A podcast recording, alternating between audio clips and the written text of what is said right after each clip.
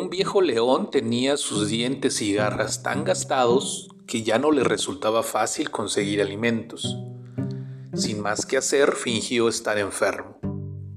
Luego se encargó de avisar a todos los animales vecinos acerca de su pobre estado de salud y se acostó en su cueva a esperar a sus visitas.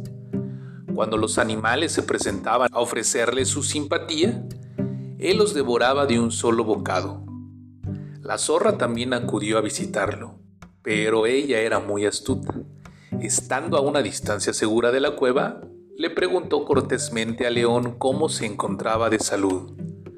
El león respondió que estaba muy enfermo y le pidió que entrara por un momento, pero la zorra se quedó afuera agradeciendo al león por tan amable invitación.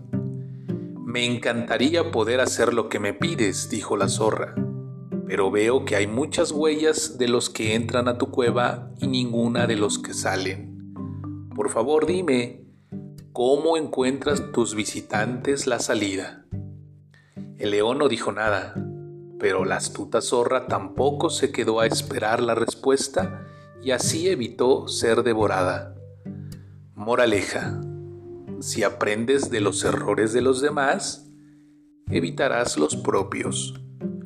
Buenas noches Dana. Buenas noches Iker. Buenas noches Naye.